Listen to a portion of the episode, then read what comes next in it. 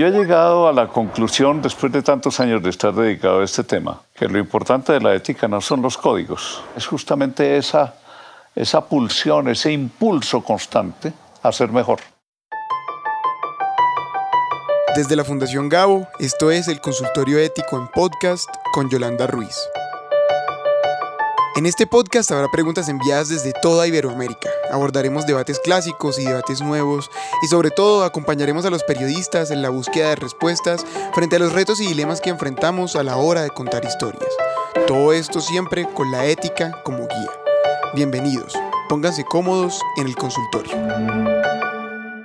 La primera pregunta de esta semana nos la envía Alejandra desde Venezuela. Ella plantea que en su país la agitación política ha creado un ambiente muy polarizado en el que, en sus palabras, eres o no eres. La pregunta de Alejandra a propósito de esto es, ¿cómo cubrir en un ambiente muy polarizado siendo justos con todos? ¿Es posible acercarse a una situación de manera equilibrada? Aquí Yolanda. Alejandra, no solamente es posible cubrir bien la información en medio de la polarización, sino que es cuando se hace más necesario el buen periodismo, lo que no significa que sea fácil. Los ambientes de polarización son propicios para que la verdad sea más difícil de encontrar. Por eso hay que abrir la puerta para ver y escuchar distintas versiones de lo que pasa, incluso aquellas que no compartimos. Si de entrada nos casamos con una posición política, no importa qué tan loables sean sus principios, podemos cerrarnos a ver lo que pasa más allá de nuestros prejuicios. También es claro que en escenarios de polarización las fuentes convierten en toda información en propaganda. Y es ahí cuando la labor del buen periodista se hace más necesaria. ¿Qué de lo que dicen esas fuentes, sean del gobierno o de la oposición, puede ser real? ¿Qué nos genera dudas? No hay que tragar entero, hay que verificar, contrastar, dudar siempre. Esas son tareas a las que no podemos renunciar.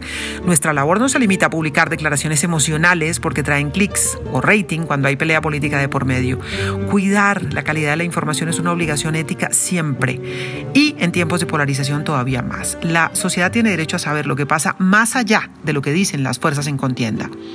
Ahora, los medios de comunicación tienen posiciones editoriales. En ambientes caldeados, como el caso de Venezuela, esas posiciones tienden a radicalizarse también. A veces se pasa al periodismo militante y también a la propaganda. Hay que cuidarse de eso porque un buen periodista batalla incluso contra sus propias ideas y creencias en beneficio de, la, de lo que la sociedad necesita saber. Tampoco debemos olvidar nuestra obligación de ser veedores de todos los poderes sin importar el color político que tengan.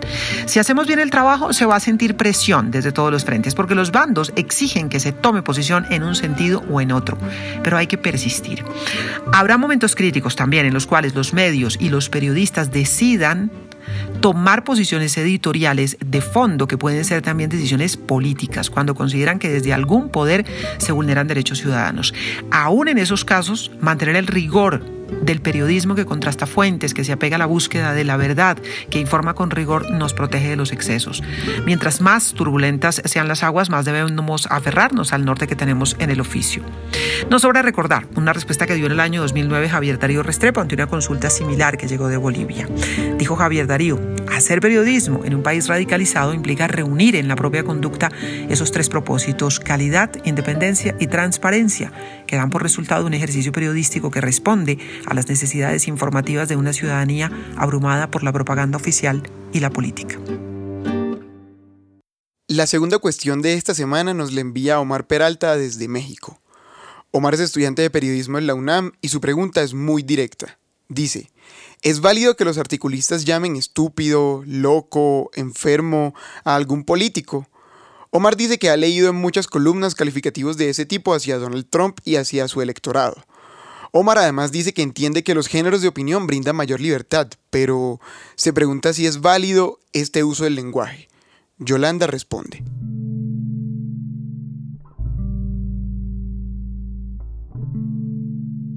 Omar, de entrada creo que lo deseable éticamente es que los periodistas siempre en el manejo de la información y de la opinión aportemos datos, argumentos y contexto al debate y no nos quedemos en epítetos o en adjetivos con los que buscamos insultar. Cuando hay millones de opiniones circulando cada segundo por las redes sociales, debemos insistir en que el trabajo periodístico aporte contenidos de calidad.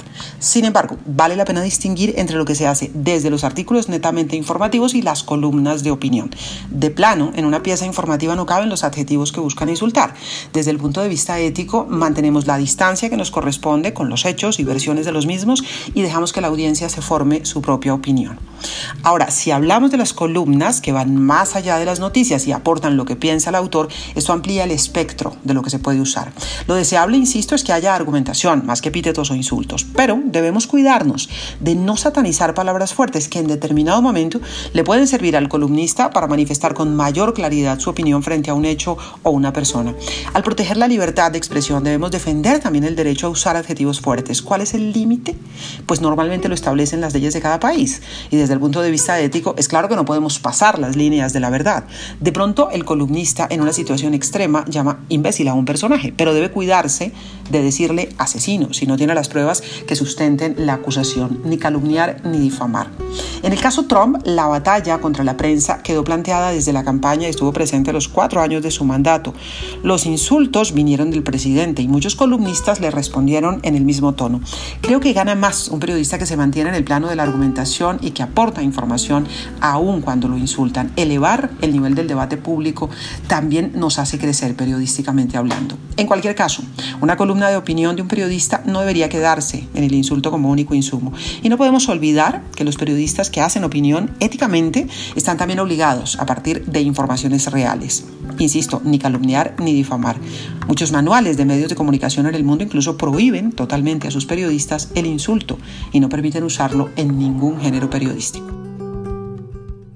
Ingresa a nuestro consultorio ético en www.fundaciongao.org y encuentra un análisis en texto de las principales preocupaciones éticas de Iberoamérica que preparó Mónica González.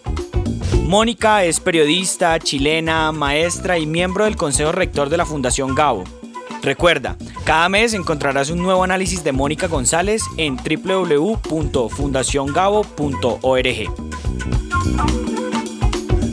Para esta semana también tenemos una consulta anónima. Un periodista nos cuenta que está realizando su primer trabajo como investigador.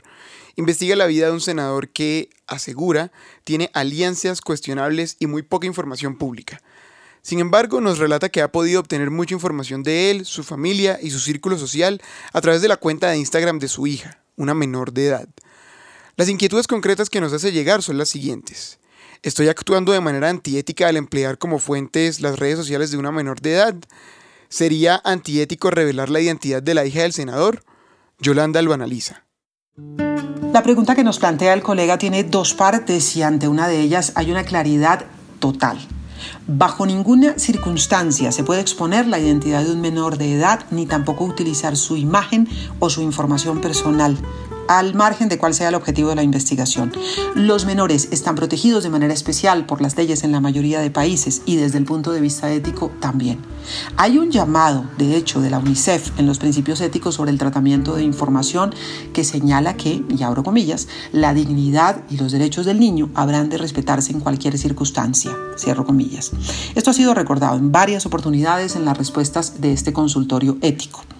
Dicho esto, la segunda parte de la pregunta tiene que ver con la información que se publica en las redes sociales y que puede ser en determinado momento un punto de partida para una investigación. Esa información debería ser sometida a un proceso de verificación y contraste de fuentes, teniendo en cuenta que aquello que se pone en redes puede ser manipulado, tergiversado, editado. Toda información que provenga de redes debería ser sometida a ese riguroso proceso periodístico si queremos hacer precisamente buen trabajo periodístico y más si se trata de denunciar un caso de corrupción. Ahora bien, la información de la red de un familiar de la persona investigada puede ser un punto de partida, pero no la única fuente. En especial, porque como decía al comienzo, no es éticamente aceptable que se vulnere el derecho de un menor. Sin embargo, si el periodista encuentra una pista que pueda llevarlo a otras fuentes que le permitan corroborar el posible caso de corrupción, considero válido revisar la información publicada en redes siempre y cuando no se exponga al menor ni su información personal bajo ninguna circunstancia. Se puede encontrar una pista, se tiene que ir a otras fuentes que permitan corroborar. No sobra recordar también que la mayoría de redes sociales tienen políticas establecidas sobre los límites de uso para menores de edad y son los padres o adultos responsables de ellos quienes deben cuidar lo que allí se publica. Vale la pena recordar una respuesta de Alex Grigelmo a una consulta que le hicieron precisamente al consultorio ético en diciembre del año 2018. Se tocaba entonces un tema relativo a la salud de los menores, pero juega para toda información que tenga que ver con ellos. Decía Alex Grigelmo, la protección de la imagen y la intimidad de los menores debe ser total, incluso por encima de que lo autoricen o no los padres. Es clara esa interpretación, es clara esa respuesta y se aplica también en este caso. El consultorio ético es un espacio en línea creado por la Fundación Gabo en el año 2000, que brinda orientación a periodistas, reporteros, editores, profesores y estudiantes de periodismo en Iberoamérica. Este es un proyecto de la Fundación Gabo en alianza con los grupos Sura y Bancolombia con sus filiales en América Latina. 2.000 preguntas han sido respondidas para reflexionar de manera abierta sobre los valores del periodismo y sobre los dilemas éticos a la hora de investigar, contar, distribuir y crear historias. Porque como decía Gabriel García Márquez, la ética no es una condición ocasional, sino que debe acompañar siempre al periodismo, como el zumbido al moscardón. Coordinación editorial, Fundación Gabo. Producción, Cartagena Federal.